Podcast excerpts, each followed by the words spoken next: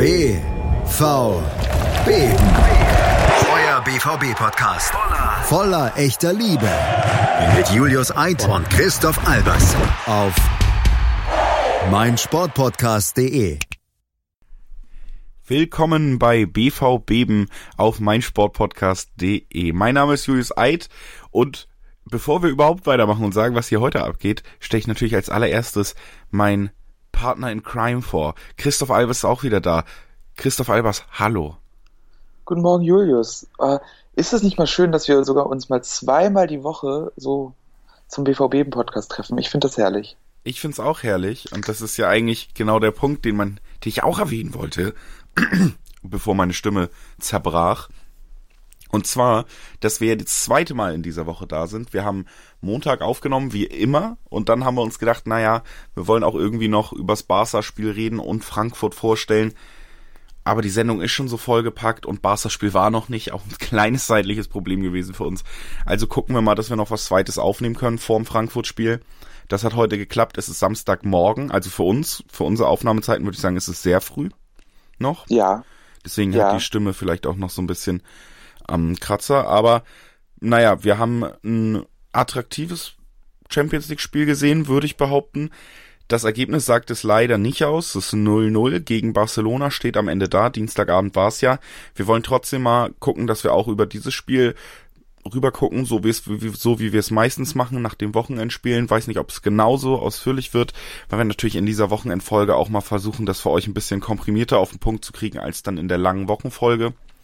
Auch da gerne wieder Feedback, ob das alles so geklappt hat. Aber wir haben uns das Spiel angeguckt und es gibt natürlich eine Menge zu besprechen. Wenn man 0-0 gegen Barcelona spielt, würde ich behaupten, kann man nicht alles falsch gemacht haben, Christoph.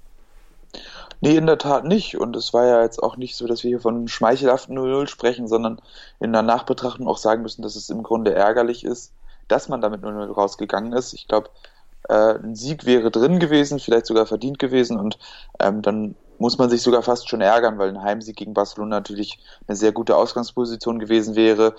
Ähm, Gerade vor dem Hintergrund, dass Inter Mailand auch nur 0 zu 0 gespielt hat gegen Slavia Prag und ähm, wenn man jetzt zum Beispiel den direkten Vergleich gegen Barcelona gewinnen würde, zum Beispiel mit einem Heimsieg und einem Unentschieden im Camp Nou, dann hätte man natürlich schon mal eine sehr, sehr gute Ausgangsposition gehabt. So muss man sagen, ist das 0-0 ärgerlich und fast schon ein bisschen zu wenig. Ja, also auch mein Eindruck, aber wie gesagt, es ist so ein bisschen zweischneidig zu bewerten und das nehme ich jetzt mal vorweg, bevor wir ins Spielgeschehen gehen. Für mich, und du kannst dann ja gleich sagen, ob du das völlig ähnlich siehst oder anders, vor dem Spiel hätte man wahrscheinlich ein 0-0 genommen. So, also rein vom Eindruck her. Man hat schon gesagt, oh, starke Gruppe, oh, Barca ist auf jeden Fall der Favorit. Und die kommen und man macht ein sehr gutes Spiel. Viele Spieler fallen extrem positiv aus, auf und ich würde das auch unter das Spiel schreiben. Ich glaube, dass die Leistung von vielen Spielern und dieses Ergebnis beziehungsweise der Spielverlauf die Mannschaft auch eher pushen werden als zurückwerfen. Auch wenn man es nicht geschafft hat, ein Tor zu treffen, glaube ich, wird das im Allgemeinen als Erfolg gesehen und als sehr starke Leistung, die einen vielleicht auch weiter vorantreibt und einem zeigt, wir können es sogar gegen die ganz Großen und vielleicht dafür sorgt, dass man dann auch in die anderen Spiele mal motivierter reingeht, wenn man, weil man sieht, was mit voller Motivation eben möglich ist. Andererseits muss man sagen, wenn man die 90 Minuten gesehen hat, dann ist das 0-0 tatsächlich ein bisschen ärgerlich. Expected Goals 3 zu, Komma irgendwas zu 0,34, also riesiger Unterschied, da hätte ein Sieg drin sein müssen. Man hatte ein paar gute Chancen, man hatte einen Elfmeter und ja, es ist Meckern auf hohem Niveau, es ist irgendwie komisch, aber jetzt hat auf einmal ein Punktgewinn gegen Barca schon einen Beigeschmack. 90 Minuten kann halt einfach vieles passieren im Fußball. Ja, und wir haben es in der Vorbe Vorbetrachtung ja auch schon, schon ein bisschen ausgeführt. Barcelona auswärts, gerade mit großen Problemen, ähm, tun sich sehr, sehr schwer, ähm, auch in der Liga auswärts sehr erfolglos. Ähm, und vor dem Hintergrund war das jetzt natürlich auch, auch eine Chance. Ne? Also es war jetzt auch schon im Vorfeld so, dass man sich denken konnte, jetzt könnte was gehen. Aber natürlich muss man trotzdem irgendwo bescheiden bleiben und es ist trotzdem schon mal positiv den Punkt mitgenommen, gleichermaßen mit Inter Mailand wahrscheinlich der größte Konkurrent ums Weiterkommen neben Barcelona ähm, gepatzt gegen Slavia Prag, wo man ja eigentlich auf jeden Fall sechs Punkte einplanen muss. Und ähm, dann ist der Punkt auch nicht so schlimm und ich finde, das muss man auch immer so sehen, dass eine gute Leistung auch immer sehr, sehr viel wert ist, weil letztendlich im Fußball tendiert es immer dazu, dass gute Leistungen auch belohnt werden Und die Leistung war zweifelsohne über weite Strecken und vor allem fast alle Spieler betreffend sehr gut und ähm, das lässt einen doch eigentlich auch positiv in die nächsten Spiele blicken. Vor allen Dingen, weil die Leistung auch immer noch nicht am Limit war. Ne? Also man hat immer noch Spielraum nach oben in der Chanceverwertung natürlich, aber man hat auch nicht jedes Pressing konsequent umgesetzt und man hat im Umschaltmomenten, muss man sagen, gerade in der ersten Halbzeit wirkte man irgendwie noch nervös und fahrig, vielleicht das erste Spiel wieder auf der großen Bühne oder so. Da hat man dann viele Bälle, wenn es nach vorne ging, doch irgendwie schlecht gespielt, nicht richtig annehmen können und eben die Umschaltsituation verloren, die sonst vielleicht sogar aussichtsreich gewesen wären und die man in anderen Spielen durchkriegt. Also da wäre sogar noch mehr drin gewesen, auch was die eigene Leistung angeht.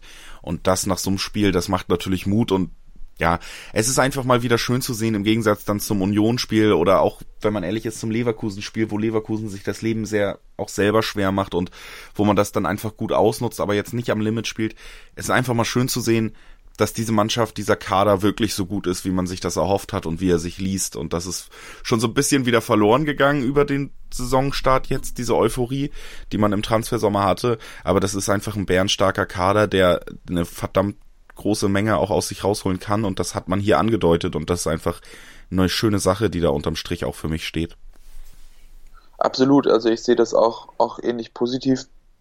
Und also wenn man sich so den Spielverlauf ansieht, finde ich, ist die Mannschaft auch sehr gewachsen noch im Spiel. Also ähm, ich finde, dass da ein Verlauf zu erkennen war. Und das ist eigentlich auch, auch eine sehr gute Bemerkung, finde ich so dass man das einfach mal so festhalten kann. Ähm, und natürlich muss man, muss man auch so ein paar Leistungen her hervorheben, die einfach auch, glaube ich, sehr wichtig sind. Ähm, ich glaube, das ist über alle Medien auch, auch ähm, ja, einig gewesen, dass Mats Hummels wieder mal wirklich herausragend gespielt hat, was glaube ich auch für ihn sehr wichtig ist, um sein Standing zu zementieren. Und ich glaube gerade so nach der Rückkehr und jetzt in der Eingliederung sind solche Leistungen einfach mega wichtig, um auch den Stellenwert, den er, glaube ich, in der Mannschaft durch, durch sein Wesen auch hat, ähm, dass man das auch mit Leistung so zementiert und das ist einfach gegeben gewesen. Also das vorweg und jetzt lass uns doch einfach mal gucken, wie wir an das Spiel rangehen oder gucken, wie Dortmund an das Spiel rangegangen ist in unserer Herangehensweise der Analyse. Der BVB hat eigentlich gestartet kleines Lob an uns, wer die Dienstag- oder Montagsfolge schon gehört hat, genauso wie wir es vorausgesagt haben, selbe Besetzung, selbes System, 4-2-3-1 wie gegen Leverkusen, nur eben Hazard aufs Feld für Brand, was ja für uns beide Sinn gemacht hat vorm Spiel, aber ich muss sagen, so bis auf einen Pass, der ja in der 24. Minute zu einer großen Chance geführt hat, hatte Hazard eher sehr viele unglückliche Situationen und wirkte so als einer der wenigen, wo man dann denkt, ja, vielleicht brauchen wir da einen, der auf einem Niveau Barca Spiel auch irgendwie noch mehr abliefern kann. Vielleicht ist Hazard doch eher der, der in der Bundesliga sehr gut funktionieren kann als in den absoluten Topspielen. Brandt, ne, deutlich ballsicherer, hätte sich wahrscheinlich weniger Fehler geleistet, ist natürlich langsamer und schlechter im Pressing. Man muss das immer abwiegen, aber ich fand Hazard jetzt, weil es eben der einzige Wechsel war in der Startelf, nur so zur Hälfte lohnenswert dass man den getauscht hat, wenn man sein Spiel jetzt gesehen hat. Ähm, stimme ich dir zu. Ich würde sagen, war sogar der schwächste Akteur von Dortmund. Ja. Ähm, nichtsdestotrotz, ich glaube, die Überlegung war sinnvoll. Ähm, man muss ja auch sagen, Brandt hat am letzten Wochenende auch nicht so wahnsinnig gut funktioniert auf der, Rech äh, auf der linken Außenbahn. Ähm, von daher glaube ich, ist der Wechsel schon nachvollziehbar. Und man muss Azar natürlich noch zugutehalten, dass er auf der einen Seite klar noch ein bisschen Zeit braucht, ist auch ja nach wie vor neu, ähm, hatte ein bisschen mit Verletzungen zu kämpfen, also ihm fehlt auch der Rhythmus und ich glaube auch das war deutlich spürbar. Ihm fehlte noch in der Bewegung, in die Tiefe, die Schärfe, die ihn sonst ausgezeichnet hat. Also ich glaube, dass Azar da auch auf keinen Fall an seinem Limit ist. Und deshalb ähm, würde ich vielleicht noch nicht ganz darauf schließen, aber letztendlich muss man natürlich schon sagen, dass Brandt als Spieler wahrscheinlich das deutlich größere Potenzial hat und eigentlich ist langfristig wahrscheinlich es eher verdient hat, in der Startelf zu stehen. Naja, oder gut, also ich würde das jetzt nicht immer gegeneinander aufwiegen, weil Hazard ja auf links spielt und Brandt meiner Meinung nach eher zentral angesiedelt sein sollte. Mhm. Also in so einem hundertprozentigen Konkurrenzkampf stehen die beiden natürlich auch nicht. Nee, das auf keinen Fall. Also ich sehe sie auch jetzt, jetzt tatsächlich nicht eins gegen eins so. Ähm, es ist natürlich auch immer Favre an, im Moment schon. Ja, das ist eben genau der Punkt, dass wir jetzt darüber reden müssen, dass Favre eben sein 4-2-3-1 hat, was er auch offenbar nicht bereit ist zu ändern und dass man sozusagen dann auch immer Brand auf einer Position einsetzen muss, wo er nicht unbedingt optimal funktioniert. Ja.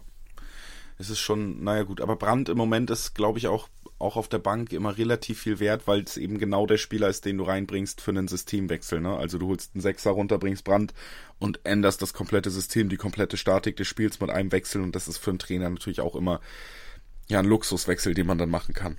Ja, im Grunde wie halt gegen Köln, wo es wahnsinnig gut funktioniert hat genau. und wo das der Schlüssel zum Erfolg war. Das ja. ist die Blaupause, ja. Gut, also Dortmund wie immer eingestellt. Barca auch keine große Überraschung, Christoph? Ähm, nee, man musste tatsächlich so mit der Startaufstellung rechnen. Ähm, wie gesagt, die einzige Frage im Grunde, oder zwei Fragen gab es. Arthur hat gespielt anstelle von gesagt, man hätte damit rechnen können, dass vielleicht äh, Roberto spielt, auch Rakitic wäre eine Möglichkeit gewesen. Aber ich denke mal, Arthur war schon naheliegend und Arthur hat aus meiner Sicht auch ein gutes Spiel gemacht, war aus meiner Sicht der beste Spieler von Barca, zumindest von den Feldspielern. Ähm, ja, und die andere Frage war Ansu Fati, der auf der rechten Seite angefangen hat. Ähm, wie gesagt, Messi war kein Thema für die Startelf, aber zum Beispiel Carles Perez wäre hier eine Option gewesen. Ähm, aber da muss man auch festhalten, dass Ansu Fati klar überfordert war, hat nicht funktioniert, da hat sich das Risiko von Fallwerde einfach nicht gelohnt. Okay. Dann lass uns direkt mal ins Spiel gucken und erstmal so den generellen Verlauf, weil, ja, wir können auf ein, zwei Sachen eingehen, aber wenn man ehrlich ist, gab es jetzt nicht so riesige Chancen in der ersten Halbzeit. Das hat sich die zweite Halbzeit dann so ein bisschen aufbewahrt. Zwei, drei Sachen gibt's, wo wir drüber reden können. Aber ansonsten erstmal so der Spielverlauf. Ich würde sagen, Dortmund ist gut reingekommen, hat relativ aggressiv gepresst, was man so gar nicht gewohnt ist, aber auch logisch ist, wenn der Gegner mehr den Ball hat, dass man dann eben mehr Zeit auf Balleroberung verschwendet als normalerweise, wenn man selber mehr den Ball hat. Hat es auch relativ gut gemacht. Barca wirkte am Anfang ein bisschen überfordert und ich hatte das Gefühl, Dortmund hat schnell die Oberhand gewonnen, bis Barca sich dann gefangen hat und das Ganze auch mit wirklich ordentlichem Gegenpressing, was ja auch immer noch aus der Guardiola-Zeit so die absolute also Klopp und Guardiola, das sind ja so die beiden Trainer, die Gegenpressing wirklich extrem auf ein neues Level gehoben haben und das ist bei Barca dann auch noch so ein bisschen verankert und das haben sie sehr gut gemacht. Ich finde auch Busquets immer sehr stark in diesen Situationen. Du hast Arthur schon hervorgehoben, der hat auch dann in den ersten 15 Minuten viele Balleroberungen gehabt, damit auch sehr gut eigentlich umgegangen. Dortmund hat das Spiel da so ein bisschen abgegeben und man hat schon so das Gefühl gehabt, gut, jetzt jetzt kommt der Favorit langsam ins Rollen mit Barcelona eben. Nach den ersten, würde ich mal sagen, acht Minuten bis Paco eine sehr gute Chance hatte schon oder eine okaye Chance, nachdem man äh, Griesmann im eigenen 16er den Ball abluchsen konnte noch. Dann kam Barca besser ins Spiel, wie ich eben schon ausgeführt habe. Aber Dortmund stand eben, und das haben wir ja schon öfter erklärt, deswegen halten wir es ein bisschen kürzer, so wie Favre das möchte, relativ tief, zwei Viererketten und dann eben 4-4-2 und lässt im Notfall Abschlüsse zu, aber eben aus schlechten Positionen. In den guten Positionen wird dadurch, äh, die guten Abschlusspositionen werden dadurch noch konsequenter verteidigt. Und man hat das einfach dieses Mal sehr diszipliniert gemacht, sehr kompakt gemacht und Mats Hummels dazu eben auch noch ein wirklich herausragendes Spiel geliefert. Und das heißt, Barca konnte da trotz Feldhoheit dann nach den ersten acht Minuten erstmal nichts bewegen. Nee, und was relativ auffällig war so im Verlauf, wie sie es gespielt haben, dass gesagt, Dortmund relativ stark gepresst hat am Anfang. Man hat es direkt von Minute 1 gesehen. Sie sind sehr weit vorgerückt, haben versucht, Barca am Spielaufbau zu stören. Barca war dann immer wieder auch genötigt, lange Bälle zu spielen. Nach Ballverlusten haben sie typischerweise, wie sie es früher gemacht haben, versucht, sofort das Gegenpressing zu suchen und Dortmund wieder unter Druck zu setzen. Aber dann hat sich das nach kurzer Zeit so ein bisschen gelöst, vor allem als Barcelona es geschafft hat, sich selbst besser vom, äh, mit Ballbesitz zu lösen, dass sie Situationen vereinzelt aufgelöst haben, ist Dortmund weiter zurückgewichen. Das Lustige eigentlich daran ist, dass Barcelona gleichermaßen auch immer wieder ähm, selbst zurückgefallen ist, also auch selbst das Gegenpressing rausgenommen hat und immer wieder versucht hat, ähm, selbst in Umschaltmomente zu kommen. Ähm, und das ist im Prinzip auch das, was Valverde verändert hat, dass man eben weniger stark auf Dominanz ausgerichtet ist, dass man ähm, deutlich weniger Pressing und Gegenpressing spielt, sondern wirklich auch außer Kompaktheit versucht, nach vorne zu kommen, ähm, was natürlich auch daran liegt, dass Messi nicht auf dem Platz steht. Das ist dann eine andere Mannschaft, ähm, die auch andere Stärken versucht zu bedienen. Das ist auch klar, aber nichtsdestotrotz ist das auch gerade ein sehr großer Teil von Barca's Problemen, dass sie eben in eine gewisse Passivität verfallen und dass sie auf der einen Seite ein langsames, gemächliches Aufbauspiel haben, wo der Ball immer wieder auf den Außen versandet, weil man eben es nicht schafft, Überzahlsituationen im Zentrum, Zentrum zu kreieren und gleichermaßen es auch nicht schafft, Druck auf den Gegner auszuüben. Und ähm, so hat sich dann auch ein Spiel ergeben, dass ähm, Dortmund Ballbesitzphasen hatte, wo sie ruhig aufgebaut haben mit zwei tiefstehenden Sechsern und von da aus ruhig nach vorne gespielt hat und gleichermaßen auch, dass Barcelona immer wieder Phasen hatte, wo sie dominanter waren, wo sie viel den Ball hatten, aber auch ohne da irgendwas Zählbares bei, bei rauszuspielen, keine Chancen, keine Abschlusssituation. Und so hat sich so ein Spiel ergeben, was aus meiner Sicht relativ ausgeglichen war, aber ähm, trotzdem auf einem ganz guten Niveau stattgefunden hat eigentlich. Hat es, aber du hast es schon ganz gut beschrieben. Das Spiel wirkte oft dann so, dass sich diese Phasen, und ich habe ja angefangen, die ersten beiden, nämlich dass Dortmund ganz gut mit dem Pressing reingekommen ist, dann Barca das mit dem Gegenpressing Dortmund ein bisschen zurückgeworfen hat. Und das Ganze hat sich wirklich phasenweise einfach immer wieder verschoben. Jeweils eine Mannschaft stand relativ tief, weil sie sich eben dachten, gut, wir wollen nicht in das aggressive Gegenpressing laufen vom Gegner, wenn wir den Ball verlieren. Und wir wollen vor allen Dingen auch nicht ähm, eben in Umschaltmomente laufen, wo wir dann überrascht werden können. Dortmund ist trotzdem die Mannschaft gewesen, ab davon, dass dieser Spielrhythmus so sich eigentlich durchgezogen hat, wie du ihn beschrieben hast, bis zur 45. Das könnten wir so abhaken für diese Halbzeit. Ab der 30. muss man auch sagen, das war kein, also viele Unterbrechungen. Alba war ja dann auch verletzt. Da hatte man dann noch Wechsel. Also viele Unterbrechungen in der 30. und dann aufwärts bis zur Halbzeit, die irgendwie den Spielfluss auch noch rausgenommen haben. Da war es jetzt kein besonders ansehnliches Spiel, muss ich sagen. Umschaltsituation, und da können wir dann ja doch nochmal drauf eingehen. Zwei Sachen in dieser Halbzeit eigentlich. Die erste ist Umschaltsituation, da war Dortmund dann doch zwingender als Barca und konnte sich zumindest eine große Chance erarbeiten in der 24. Minute. Es war eine gute Chance für Marco Reus, der wirklich einen tollen Steckpass von Hazard bekommen hat. Relativ, ja, kurzer Weg noch zu Terstegen, der gut rauskommt, gut den Winkel zumacht und eben wenig Möglichkeiten, außer den Ball direkt zu nehmen. Das macht er, kriegt ihn nicht an Terstegen vorbei, der ja auch ein gutes Spiel gemacht hat, ohne mich jetzt an irgendwelchen Torwartdiskussionen oder sonst was beteiligen zu wollen. Der hat ein gutes Spiel gemacht, Punkt. Ähm, aber auch Hummels das Ganze gut aufgebaut. Trotzdem eine schöne Situation, wo man gesehen hat, Dortmund, wenn sie schnell ins Tempo kommen, wenn sie kombinieren können, haben sie die Spieler, eben Barca gefährlich zu werden. Das hat wahrscheinlich auch dafür gesorgt, dass Barca sich auch immer wieder zurückgezogen hat und nicht eben komplett aufgetreten ist wie ein Favorit, weil sie gemerkt haben, da müssen wir Respekt haben. Und das war dafür vielleicht die Schlüsselszene und wenn man ehrlich ist, auch die größte und einzige wirklich nennenswerte Chance in der ersten Halbzeit.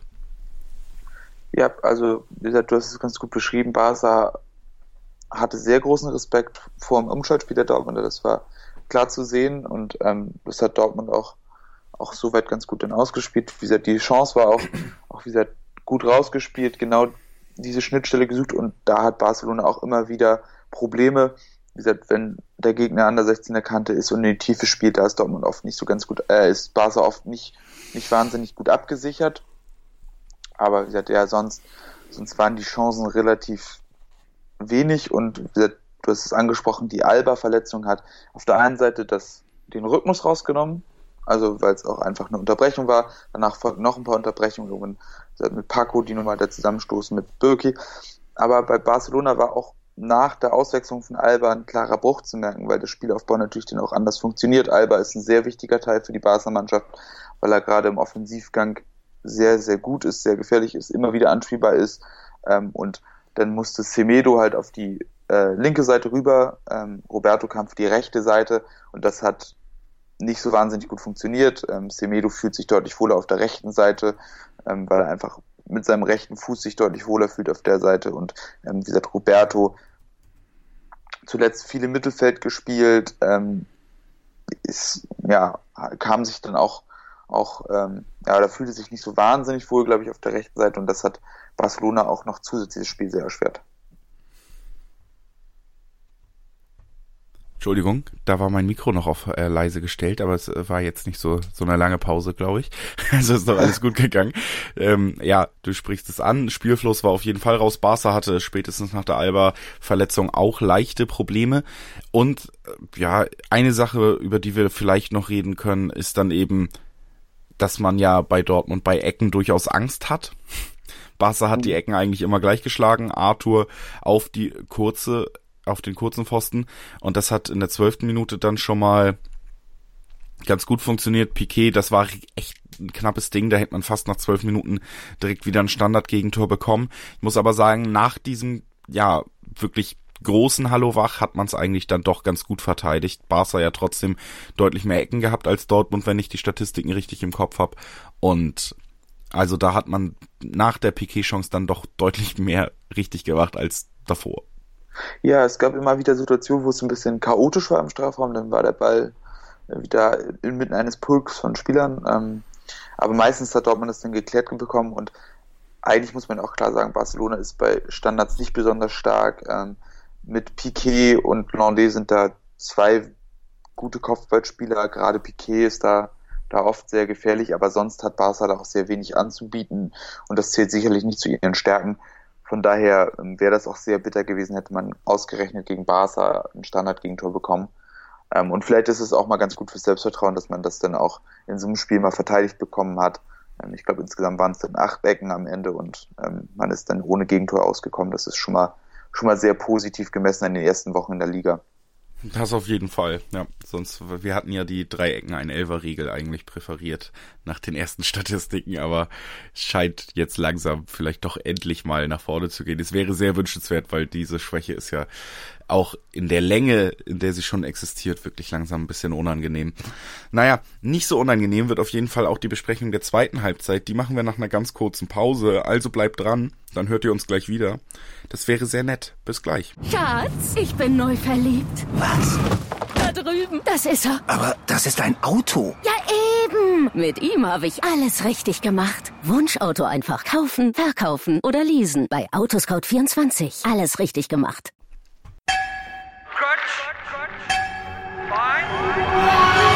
Vorpass. Vorpass Spezial. Der Podcast zur Rugby WM in Japan.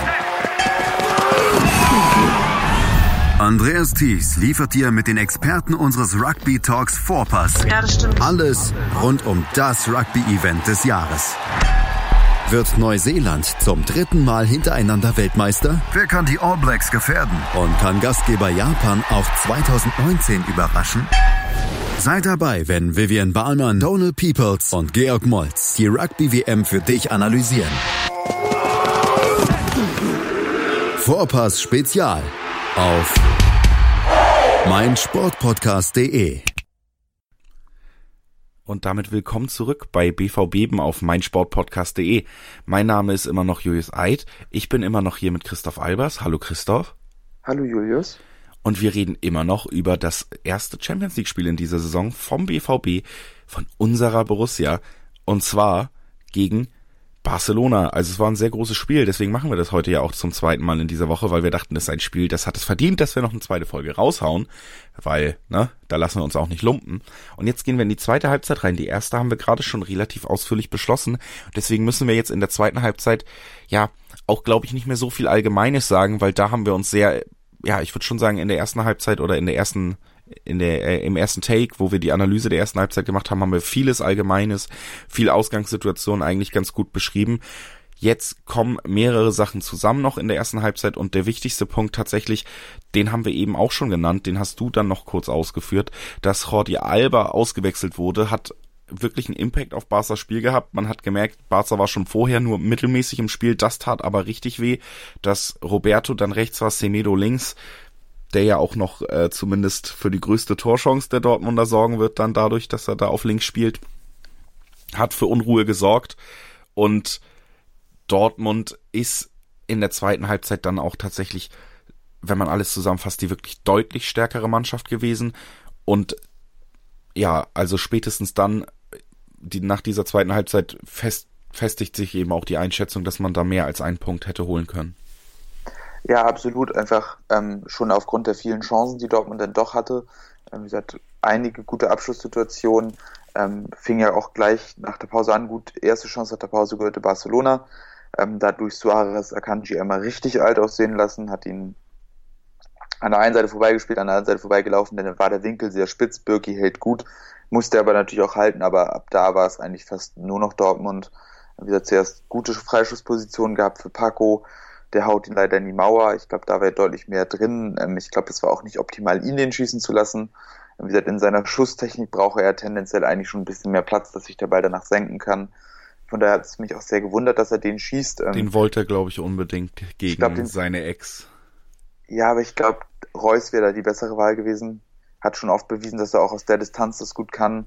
Ähm, sonst hätte man sogar noch über, über Guerrero sprechen können, der das mit dem linken Fuß auch durchaus hätte machen können. Ich glaube, so war das nicht ganz optimal, aber du sprichst es natürlich an. Ähm, er wollte unbedingt und ich glaube, das war auch über das ganze Spiel zu merken, dass, dass Paco sehr wollte, ähm, aber es ist ihm nicht so wahnsinnig viel gelungen und ähm, vielleicht war er ein bisschen übermotiviert und das hat sich dann auch einfach negativ geäußert. Zumindest war das so mein Eindruck, den ich da über das Spiel gewonnen habe. Ja, würde ich nochmal auch so unterstreichen, Paco. Wirkt ja auf jeden Fall so, als ja, wird ihm das Spiel auch persönlich sehr wichtig sein und man hat da gemerkt, der ist vielleicht ein bisschen angespannt. Du hast es kurz schon angesprochen oder ich, ich weiß gar nicht mehr, in der ersten Halbzeit direkt in der achten Minute, nachdem man Griesmann eben gut gepresst hatte im eigenen 16er, also in Barca's 16er, hatte Paco ja auch schon eine Abschlusschance. Die hat er auch, ja, weit am Tor vorbeigejagt, wo er vielleicht ja eigentlich so ein Spieler ist, der nicht viele Chancen braucht. Also ich kann mir schon sehr gut vorstellen, dass da auch eine Anspannung eine gewisse Rolle für ihn gespielt hat. Er hat es ja auch in Interviews vorher jetzt dann doch kundgetan, dass er nicht nur positive Erinnerungen an seine Zeit in Barca hat. Und das sind dann, glaube ich, schon so Antriebe, die ein ja, auf ein vielleicht anderes Motivationslevel bringen, als wenn man gegen Vereine spielt, mit denen man eben keine persönliche Bindung hat. Und das ist nicht immer gut, sagen wir es mal so. Was aber gut war, war Dortmund-Spiel.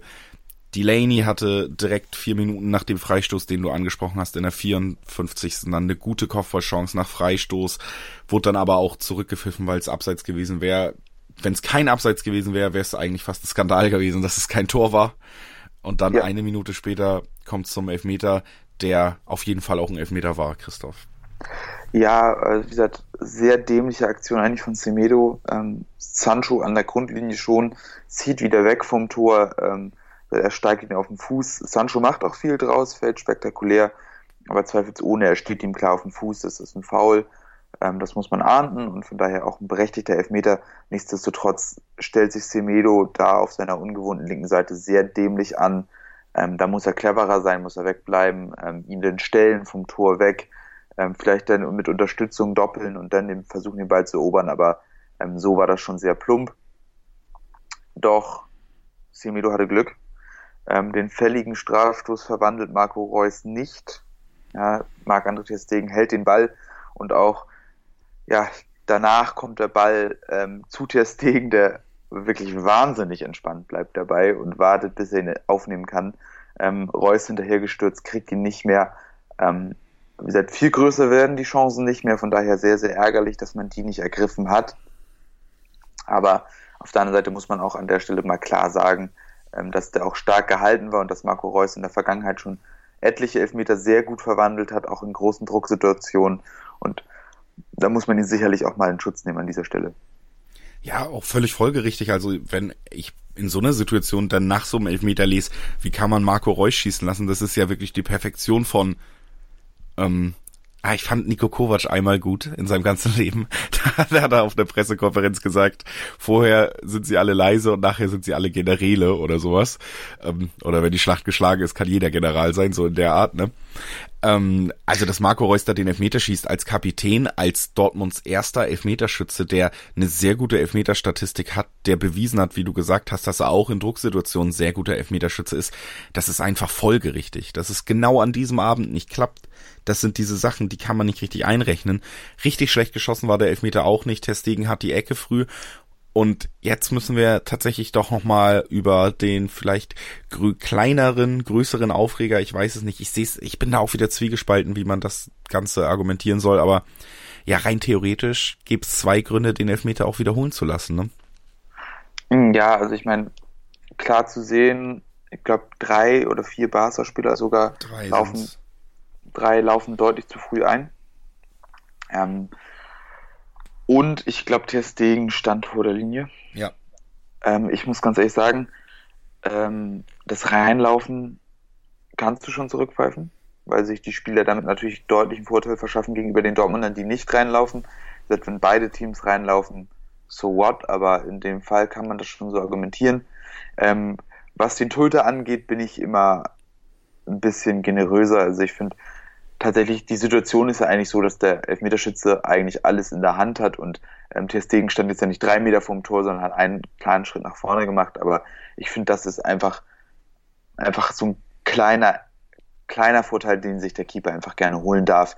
Ähm, ich fände es deutlich schlimmer, wenn jetzt jeder Scheiße zurückgepfiffen wird, weil der Keeper kurz die Linie verlassen hat. Das ist einfach normales Verhalten und ich finde auch nicht, dass er hier ähm, ja, das, das zu sehr ausgereizt hat. Von daher wäre das für mich nicht der Punkt. Ähm, für mich wäre tatsächlich der Punkt, dass drei Spieler zu früh reinlaufen und keiner von Dortmund. Und dann, glaube ich, wäre eine Wiederholung schon, schon okay gewesen. In, ja, einerseits, andererseits könnte man es halt genauso argumentieren oder noch eher, weil der kleine Schritt vom Torhüter, den du genannt hast, der hat mehr Impact auf den Elfmeter und dass er den so halten kann wahrscheinlich als das Reinlaufen der Spieler. Das hat überhaupt keinen Impact auf die Ausführung. Nee, natürlich nicht, aber wenn er verschossen wird, haben die Spieler natürlich einen klaren Vorteil.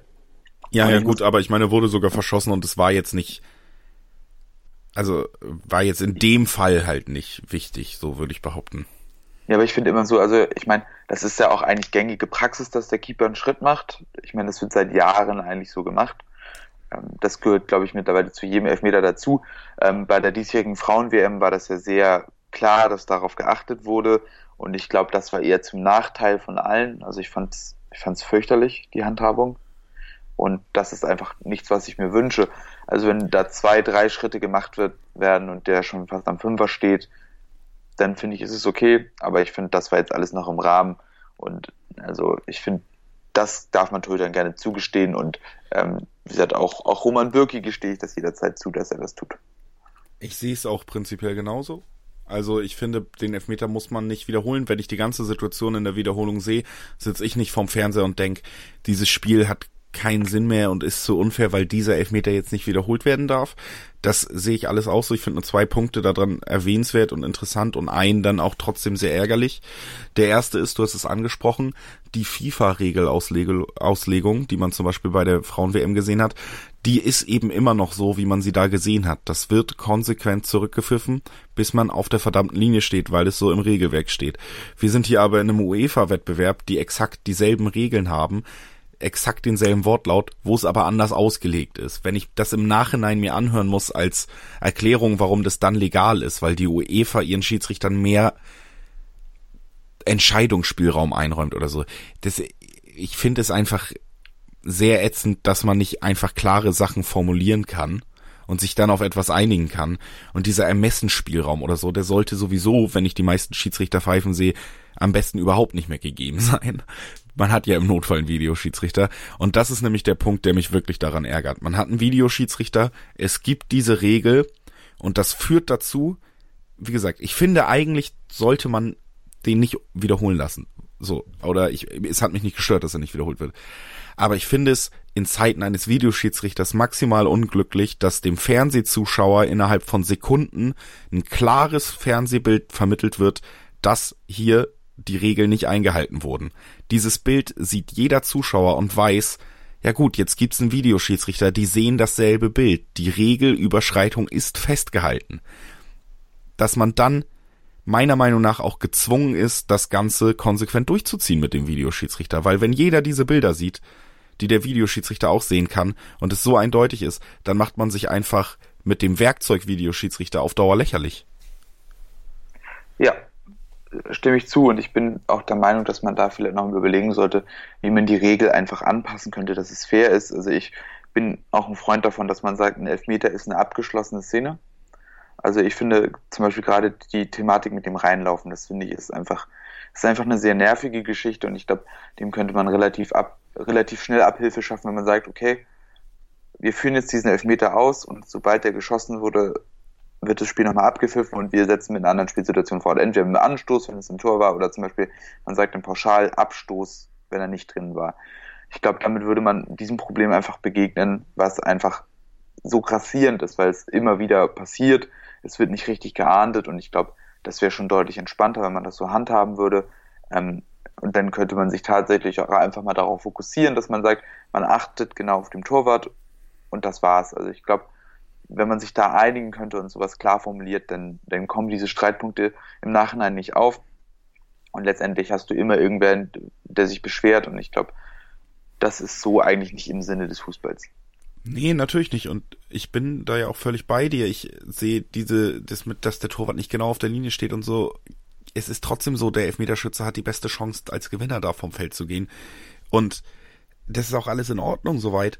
Aber wenn das so da drin steht, dann ist es halt eine Schwarz-Weiß-Entscheidung. Und wie eine Schwarz-Weiß-Entscheidung nicht von einem deutlichen Fernsehbild, was jeder hat, der sogar zu Hause sitzt, wie man dann eine Schwarz-Weiß-Entscheidung nicht treffen kann, nicht eingreifen kann, das erschließt sich mir halt nicht und finde ich auch einfach auf Dauer schwer zu vermitteln und man hat immer wieder Momente bei diesem Videoschiedsrichter, wo ich dann appellieren würde, bitte liebe Schiedsrichtergilde, denkt daran, dass wir das oder größtenteils dieses Spiel vom Fernseher verfolgt wird und man selber Zugriff auf Wiederholung hat und man selber in der Lage ist, ähnliche oder sogar dieselben Bilder zu sehen wie der Schiedsrichter. Man greift ja sogar auf dieselben Kameras zu im Stadion. Und da muss man dann in Situationen, wo die Zuschauer was sehen, was ganz eindeutig ist, auch reagieren und kann es nicht dann doch wieder unter Tisch verlassen. Und alle denken, wie, das war kein Elfmeter bei Union gegen Bremen zum Beispiel. Und, und solche Sachen. Also das ist einfach, jeder hat mit dem Fernsehbild die Möglichkeit, sich die Wiederholung liefern zu lassen nach Hause, die der Videoschiedsrichter sieht und dann müssen sie auch einfach auf diese Sachen reagieren, weil sie sich sonst lächerlich machen. Ja, in der Tat muss ich sagen, ist das auch so mein größter Vorwurf an den Videoschiedsrichter bzw. an die Umsetzung, dass das einfach so immer wieder einfach nur zu Ärger führt, ähm, weil es einfach nicht funktioniert, dass es einheitlich gehandhabt wird. Man kann sich auf nichts verlassen und so ist es in meinen Augen einfach kein Fortschritt im Verhältnis zum, zum Schiedsrichter so. Ja, es ist halt ein Ärgernis. Es ging, also letzte Saison, ich greife jetzt noch einmal zurück, wir schließen das Thema ab, aber weil es mir gerade noch mal einfällt, ist ja auch letzte Saison, erster Spieltag Hoffenheim gegen Bayern oder Bayern gegen Hoffenheim, dieser ähm, lächerliche Elfmeter für Bayern. Das ist ja so eine typische Situation, die ich meine. Das wird in der Wiederholung gezeigt, es wird angezeigt, es wird vom Schiedsrichter überprüft. Man sieht die Situation und denkt, ja, Glück für Hoffenheim, Bayern wird den Elfmeter nicht kriegen, das wird ja überprüft. Und dann kommt nach der Überprüfung zurück, nee, das ist ein Elfmeter und man steht da und sagt, Leute, ich habe das gerade selber gesehen, was ihr auch gesehen habt, wie könnt ihr mir so offensiv ins Gesicht lügen? Also, ich weiß ja. nicht, das ist einfach so eine Sache, da muss man sich bewusst sein, wenn man den Videoschiedsrichter einführt, in der Zeit, wo jeder hier Real Life sogar nochmal alles nachgucken kann, wann er will, dann muss man das auch konsequent umsetzen. Ansonsten ist es einfach auch ein bisschen peinlich. Und das ist das, was mir bei dem Thema einfällt, weil es gibt ein klares Bild, du brauchst auch keine Frames gucken oder sonst was, es gibt klares Foto quasi, wo du siehst, Testegen nicht auf der Linie, Spieler von Barca schon drin, Ball noch nicht geschossen. Es gibt keinen Spielraum bei sowas, sie müssen das genauso gesehen haben wie wir vom Fernseher. Ich bin bei dir, dass die Regeln meiner Meinung nach nicht unbedingt sinnvoll sind, aber ich muss trotzdem sagen, dass man da nicht reagiert, damit macht man sich einfach lächerlich. Ja, ich glaube, mit den Worten lassen wir das Thema dann auch mal ruhen, damit wir ein bisschen weiter vorankommen im Spielgeschehen. Aber ich glaube, ähm, da sind wir uns weitestgehend einig. Ähm, letztendlich war der Elfmeter aber natürlich irgendwo schon spielentscheidend, aber Dortmund hatte danach auch noch ausreichend Chancen, um das Spiel trotzdem positiv für sich zu gestalten. Ja, leider wurden sie nicht verwertet. Ähm, ich denke da bei den Chancen zum Beispiel an einen ähm, Lattenschuss von dem eingewechselten Julian Brandt später im Spiel in der 67, 76. Äh, Minute. Ähm, kurz darauf eine Doppelchance von Marco Reus liegen gelassen wird. Ähm, allerhand Gelegenheiten noch, wo Dortmund dann doch hätte den, den Treffer des Tages erzielen können. Und ähm, ja, am Ende muss man sagen, war man dann nicht ganz sauber genug vom Tor. Ja, es war einfach so ein Tag, man kriegt sogar den Elfmeter, es wäre die verdiente Führung gewesen, man verschießt ihn, man hat noch gute Chancen, man hat noch einen Lattenschuss von Brand, wo ich mir nicht mal sicher bin, ob der, wenn der zehn Zentimeter tiefer ist, also unter die Latte gepasst hätte, ob da nicht das Ding sogar dran gewesen wäre, dann so wie es aussah. Also es war einfach so ein Tag, der verdammte Ball wollte nicht rein, und sowas merkt man ja auch irgendwie spätestens beim Elfmeter haben wir ja schon so gedacht, Gott, ob wir wirklich noch einen machen, ich bin mir unsicher. Man hätte es verdient gehabt, die zweite Halbzeit, über die wir gerade gesprochen haben, war nochmal deutlich stärker als die erste. Da hat man Barca weitestgehend dominiert und da können wir nochmal kurz über einen, also zumindest für mich sehr lustigen Moment reden. In der 60. Minute wurde Lionel Messi eingewechselt, es stand 0-0, man hatte gerade den Elfer vergeben. Es war für mich so, ja scheiße. also jetzt, jetzt sind wir halt am Arsch. Aber auch Messi, muss man sagen, natürlich auch, ich glaube, wie viele Tage hat, ist er im Training gewesen vor dem Spiel? Zwei. Und äh, davor lange verletzt gewesen, war jetzt nicht auf absoluter Topform unterwegs, wurde aber trotzdem, hat angezeigt, dass er ein guter Fußballer ist, das sieht man bei ihm sowieso, wurde aber sehr gut von allen Dortmundern bearbeitet, das möchte ich auch nochmal unter dieses Spiel stellen, weil viel über Messi, Messi geredet wurde im Vorfeld und ganz ehrlich, Dortmund, also Witzel in den Zweikämpfen mit Messi sehr gut da gewesen, Hummels hat ihn ein, zwei Mal ordentlich abgekocht, Marco Reus ist zurückgeeilt und hat da einen sehr guten Zweikampf gegen ihn geführt, also auch Messi hatte in den 30 Minuten da richtig was zu tun und das zeigt nochmal, mit welcher Leidenschaft und welcher Disziplin Dortmund auch verteidigt hat. Ja, auf jeden Fall. Wie gesagt, man hat es immer wieder gesehen. Mit mehreren Leuten haben sie ihn gestört. Er muss auch sagen, er hat des Öfteren schlechte Entscheidungen getroffen, hat sich sehr viele Einzelaktionen auch genommen, wo er immer wieder ins Dribbling geht. Ähm, und da hat man ihm schon noch angemerkt, dass ihm die Spritzigkeit und die Selbstverständlichkeit in diesen Aktionen fehlt, ähm, auch aufgrund seiner langen Ausfallzeit ähm, was sicherlich auch normal ist. Und auf der anderen Seite natürlich, dass Barcelona sich, sobald er auf dem Platz steht, sehr, sehr stark auf ihn verlässt. Da hätte ich mir auch ein bisschen mehr von, von den anderen Spielern eigentlich vorgestellt, dass da mehr Support kommt, dass, dass die mehr tun. Ähm, dem war aber nicht so. Also sie haben ihn immer wieder gesucht, aber sie haben ihn auch immer wieder alleine gelassen. Und das zeigt auch, auch wie stark Dortmund das dann defensiv auch gemacht hat. Ähm, und letztendlich war die Einwechslung so gar kein entscheidender Faktor mehr. Und ähm, ich glaube, das ist eins der größten Komplimente, was man dem BVB machen kann an diesem Abend. Auf jeden Fall. Und eins von vielen, die wir alle ja auch schon jetzt ausgeführt hatten. Es war ein schöner Auftritt von Dortmund in Europa. Man hat angezeigt, was für Potenzial auch in diesem Kader steckt. Und das möchte ich auch nochmal als Bottomline nehmen. Der, die ist auch immer noch da. Das war nicht das beste Spiel, was mit diesem Kader möglich ist. Es war einfach nur ein gutes Spiel, was anzeigt, Leute, da geht was. Und es war hoffentlich so eine nach dem 4-0-Sieg gegen Leverkusen weitere Bestätigung, dass man sich auf dem Weg findet, eben nicht direkt nach dem Unionsspiel in völlige Lethargie zu verfallen, sondern dass man jetzt vielleicht doch langsam mal so ins Rollen kommt, dass man viele, viele Punkte sammelt und dann auch Druck vielleicht aufbauen kann auf andere Vereine, mit denen man sich in der Liga messen möchte. Wir werden natürlich auch die Champions League weiter verfolgen. Jedes Spiel gibt's hier bei uns, wisst ihr alle. Und wir wollen natürlich auch noch, deswegen nehmen wir ja heute auf, morgen ist noch ein Bundesligaspiel vom BVB und darauf wollen wir noch vorausblicken. Es geht gegen die SGE aus Frankfurt. Das machen wir nach der nächsten Pause. Da hören wir uns noch einmal wieder an diesem wunderschönen Samstagmorgen. Bis gleich. Schatz, ich bin neu verliebt. Was? Da drüben. Das ist er. Aber das ist ein Auto. Ja, eben. Mit ihm habe ich alles richtig gemacht. Wunschauto einfach kaufen, verkaufen oder leasen. Bei Autoscout24. Alles richtig gemacht.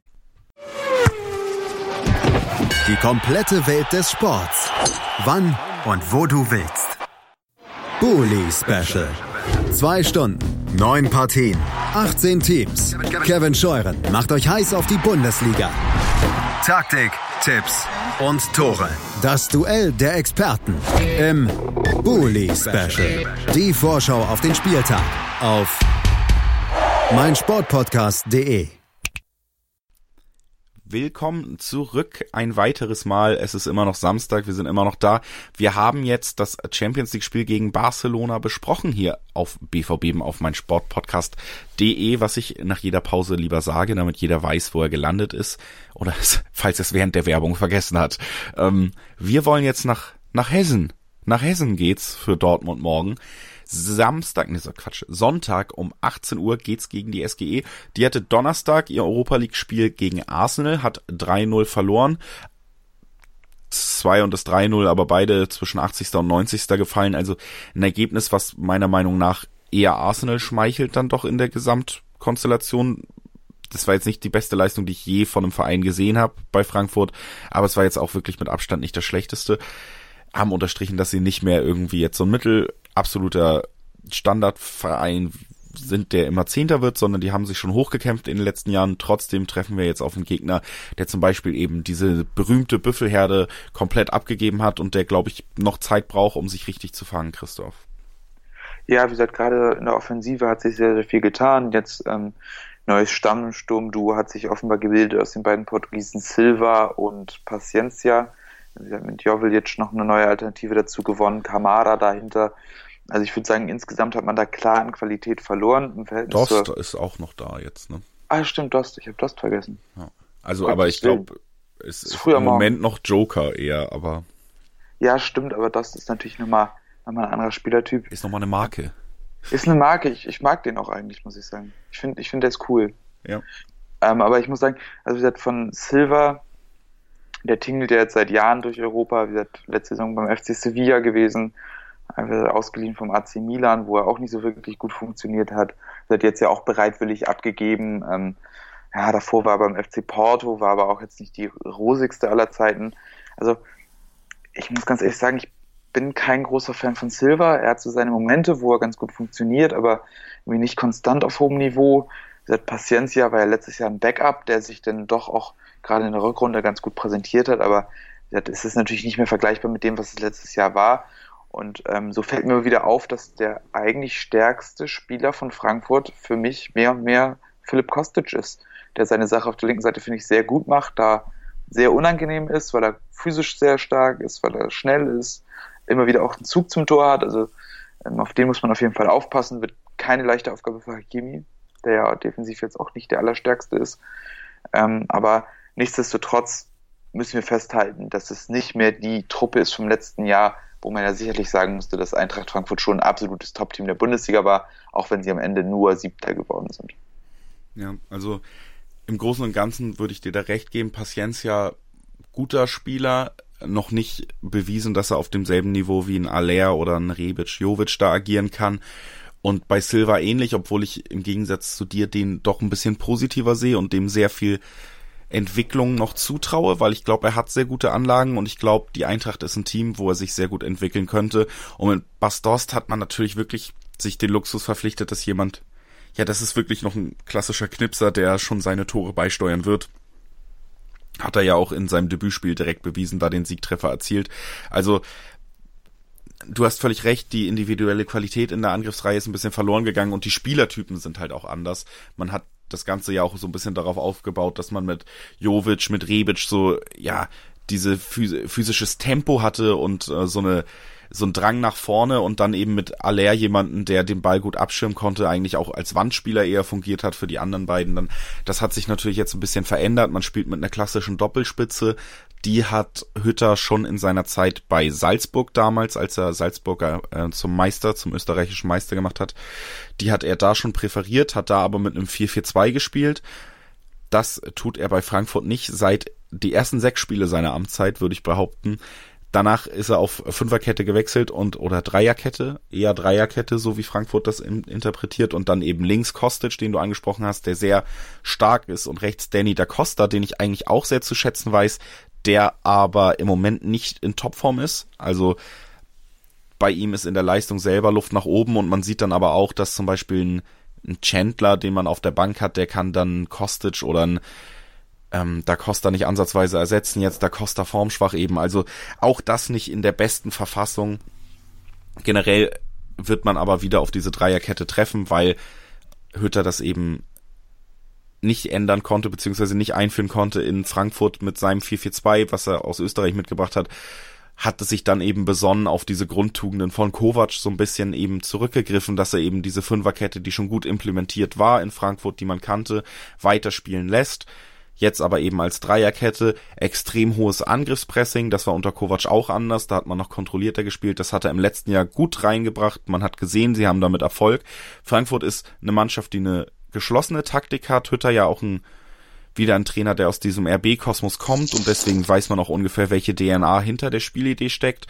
Und da kommt eine Mannschaft, die sich nicht nur hinten reinstellen wird, die auf gewissen Positionen Qualität und Potenzial hat, die sich aber auch, wie du gesagt hast, nicht in absoluter Topform befindet und vor allen Dingen die auch ein Spielsystem präferiert und gerade so Spielern wie Kostic und Da Costa auch in der DNA ist dieser Offensivdrang, der Dortmund entgegenkommen könnte.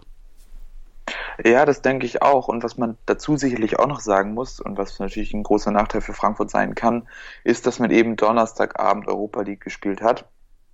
Ähm, wie gesagt, zwei Tage weniger Pause als Dortmund und ähm, da davon auszugehen ist, dass nicht allzu viele Veränderungen in der Mannschaft stattfinden werden, ähm, ist das natürlich physisch eine große Belastung. Ähm, außerdem natürlich im Rücken von so einem Highlight ist natürlich auch emotional immer nicht so ganz einfach. Natürlich auch, weil jetzt mit Dortmund gleich das nächste Highlight für sie ansteht. Auf der anderen Seite beides Heimspiele, was sich sicherlich auch vorteilhaft gestaltet. Also ähm, das sind zumindest so Punkte, die man im Hinterkopf bewahren kann. Und, wie gesagt, du hattest es angesprochen, der Costa gerade nicht so formstark. Ähm, was mir noch aufgefallen ist, es könnte dazu kommen, dass ein guter alter Bekannter von uns wieder spielt. Erik Dorm. Stimmt, den hatte ich gar nicht mehr auf dem Zettel, dass er jetzt bei Frankreich, äh, Frankreich, Frankfurt ist. Ja. Nee, ich habe hier gerade noch mal reingeguckt, dachte so, der gute Erik. Ja, wer weiß. Also passt, glaube ich, nach Frankfurt eigentlich, aber setzt sich dann, hat sich dann bis jetzt auch da nicht durchsetzen können. Vom Spielertypen her, was man so in Erinnerung hat, hätte ich mir sogar vorstellen können, dass es gut passt, aber gut, wir haben auch darüber gesprochen, an Kostic ist es sehr schwer vorbeizukommen im Moment. Der reist, seit er in Frankfurt ist, auf jeden Fall nicht mehr auf HSV-Niveau ab, sondern äh, schon ein paar Etagen höher. Das ist schon beeindruckend. Ja, gut, Durm, ein anderer alter Bekannter, nehmen wir das mal als Überleitung, Sebastian Rode, der ist wohl noch angeschlagen, der wird nicht auflaufen. Das ist schon mal gut, denn Ex-Spieler performen gegen uns ja meistens überragend. Rode auch schon in der letzten Hinrunde direkt. Und ist auch in Frankfurt tatsächlich ein wichtiger Stabilitätsfaktor auf der 6. Gerade wenn man eher offensiv agiert, braucht man da eben diese Ankerspieler und das ist er. Das ist ein weiterer Schlag für Frankfurt, dass man vielleicht nicht auf ihn zurückgreifen kann. Wenn wir die ganzen Personalsachen, taktisch haben wir ja schon ungefähr dargelegt, wie Frankfurt aufgreifen will. Noch ein, ein Hinweis von mir, du hast Kamada genannt. Ich finde, der macht bis jetzt einen tollen Eindruck, kommt sehr gut in die Saison. Man hat ja auch Gibril So verpflichtet, das sollte eigentlich der Königstransfer auf der 10 sein. Der ist leider noch gar nicht drin, obwohl ihm viel Potenzial nachgesagt wurde. Der konnte noch nicht so nachweisen, dass er sich in Deutschland akklimatisiert hat, aber Kamada ist ein Spieler, den man auch aus Dortmunder Sicht jetzt im nächsten Spiel sehr genau im Auge haben sollte, denn der ist im Moment Dreh- und Angelpunkt des Offensivspiels. Ja, wie gesagt, Kamada letzte Saison nach Belgien ausgeliehen, äh, zu St. Trüden, oder wie auch immer das ausgesprochen wird. Ähm, also bitte, ja, wie gesagt, falls ihr es wisst, könnt ihr auch gerne uns mitteilen. Ich Alle weiß unsere belgischen nicht. Hörer, bitte. Ja, das ist, ich bin dessen nicht mächtig. Ähm, nichtsdestotrotz, Kamada da sehr, sehr gut gespielt und Kamada ist einfach ein Spieler, der sich sehr gut in Räumen bewegen kann, bewegt sich gut in Zwischenräumen, zwischen den Ketten, ist sehr, sehr unangenehm zu spielen, sehr schwer zu greifen und wird auch immer wieder selbst torgefährlich und das zeichnet ihn auch aus. Also Kamada sollte man da auf jeden Fall gut im Auge behalten. Ähm, aber ich glaube, da ist Dortmund tatsächlich ganz gut aufgestellt, ähm, eben weil Dortmund so spielt, wie sie spielen, ähm, mit den zwei Sechsern, die auch relativ tief stehen. Ähm, nur ein Sechser rückt raus, ja, der andere hält es stumpf und damit kann man mit den Innenverteidigern, mit dem Sechser auch tatsächlich so ein, so ein Dreiergestirn, was da offensiv agiert, ganz gut eigentlich bearbeiten. Also von daher glaube ich, dass auch das 4-2-3-1 von Favre tatsächlich gegen Frankfurt eine ganz gute Alternative ist. Ähm, das Einzige, was mir tatsächlich ein bisschen Angst macht, ähm, ist dann eben Kostic auf der linken Seite. Ähm, wenn da tatsächlich wieder Hakimi auf der rechten Seite spielt mit Sancho davor, ähm, ist da nicht so viel defensive Qualität auf Dortmunder Seite vorhanden. Ähm, wie gesagt, Sancho fällt leider des Öfteren damit auf, dass er nicht so unterstützend agiert, ähm, lässt den jeweiligen Außenverteidiger leider oft alleine und Hakimi wie gesagt, wie wir schon in der letzten Rückrunde schmerzhaft feststellen mussten, hat da oft sehr große Probleme, vor allem weil Kostic eben physisch deutlich stärker ist. Ähm, auf der anderen Seite ist das sicherlich irgendwo auch ein Vorteil, dass Frankfurt nur mit drei Spielern hinten spielt und mit einem Sp Spieler, der den Flügel bearbeitet. Und da ist eben mit, mit den beiden sehr, sehr schnellen Hakimi und Sancho, die auch beide sehr gefährlich im letzten Drittel sein können, ähm, ist natürlich auch eine große Chance da, dass man die Seite überlagert und dann eben sich da Chancen erspielen kann. Also ähm, ich glaube, dass, dass Dortmund da ganz gut aufgestellt ist. Das glaube ich auch. Ich glaube auch, das Spiel dürfte uns entgegenkommen, die Ausrichtung Frankfurts. Wir haben Kamada kurz angesprochen. Ist auch so ein Spieler, weshalb ich, ja, und es gibt eigentlich auch einfach keinen Grund, ärgerlich weiterhin für Weigel, aber Delaney hat zwei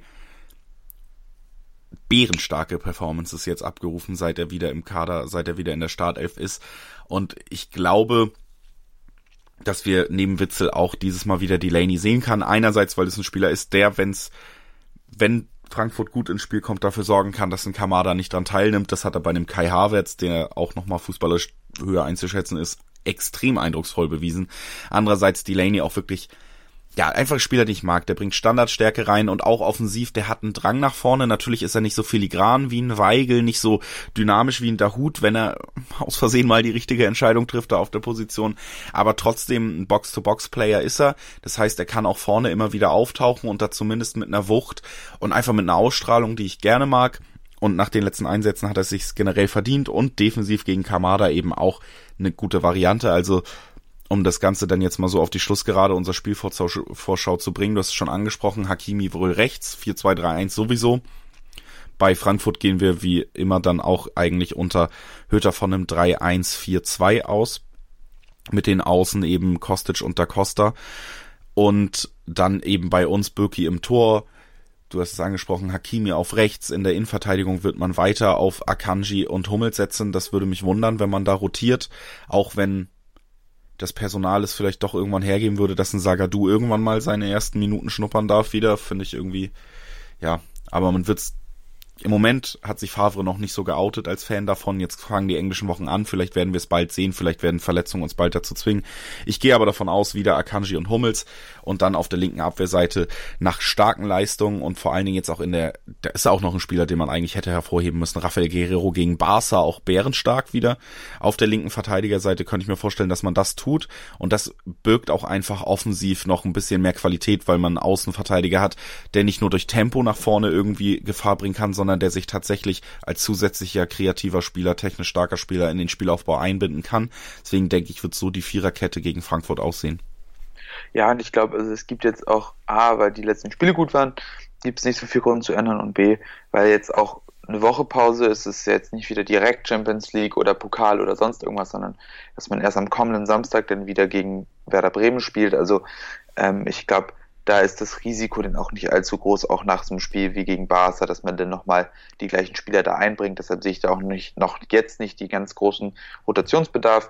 Und auch wieder, ich glaube, sonst wird sich da auch nicht so wahnsinnig viel tun. Ich glaube, die einzige Frage, die sich wirklich stellt, ist, ähm, wer denn links beginnt auf der linken Offensivposition, ähm, ob das denn wieder Torgen Hazard ist, der nicht komplett zu überzeugen wusste gegen Barcelona oder ob Julian Brandt wieder in die Mannschaft rückt. Ich glaube, das sind die beiden offensi offensichtlichsten Alternativen. Äh, mit Jakob Brun-Larsen rechne ich tatsächlich nicht. Nee, der wird, wenn, dann von der Bank kommen, da würde ich dir recht geben.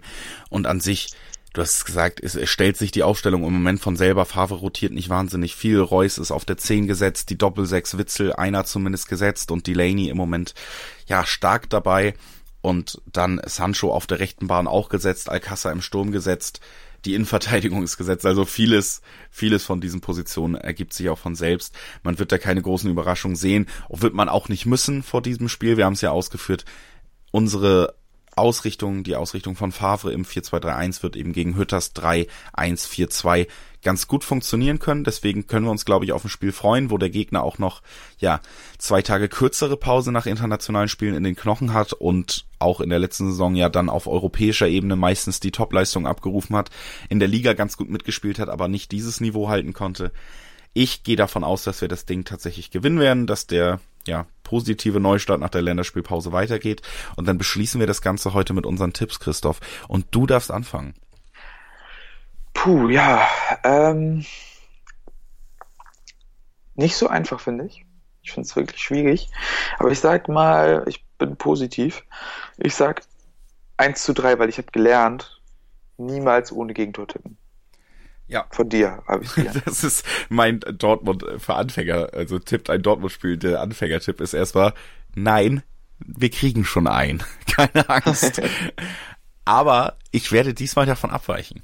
Vielleicht, weil du mir meinen Tipp weggenommen hast. Aber ich sag einfach mal 0-3. Ich glaube, Frankfurt macht kein Tor. Ich glaube, man nimmt den Defensivschwung auch mit aus dem Barca-Spiel. Und ich glaube, dass äh, Da Costa, wie gesagt, nicht so formstark ist, meiner Meinung nach.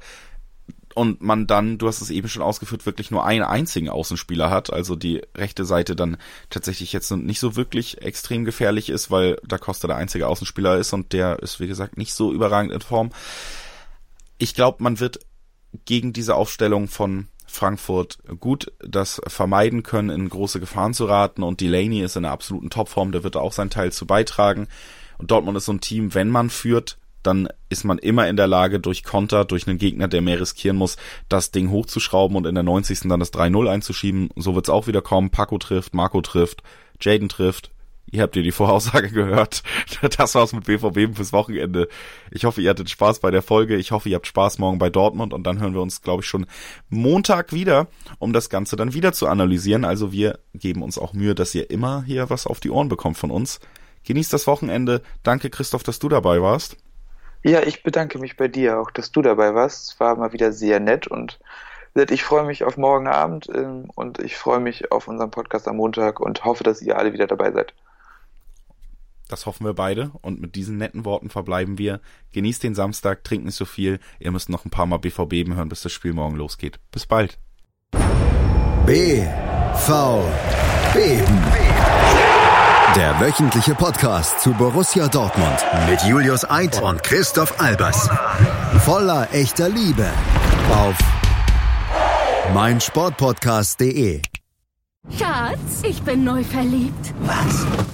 Drüben. Das ist er. Aber das ist ein Auto. Ja, eben. Mit ihm habe ich alles richtig gemacht. Wunschauto einfach kaufen, verkaufen oder leasen. Bei Autoscout24. Alles richtig gemacht.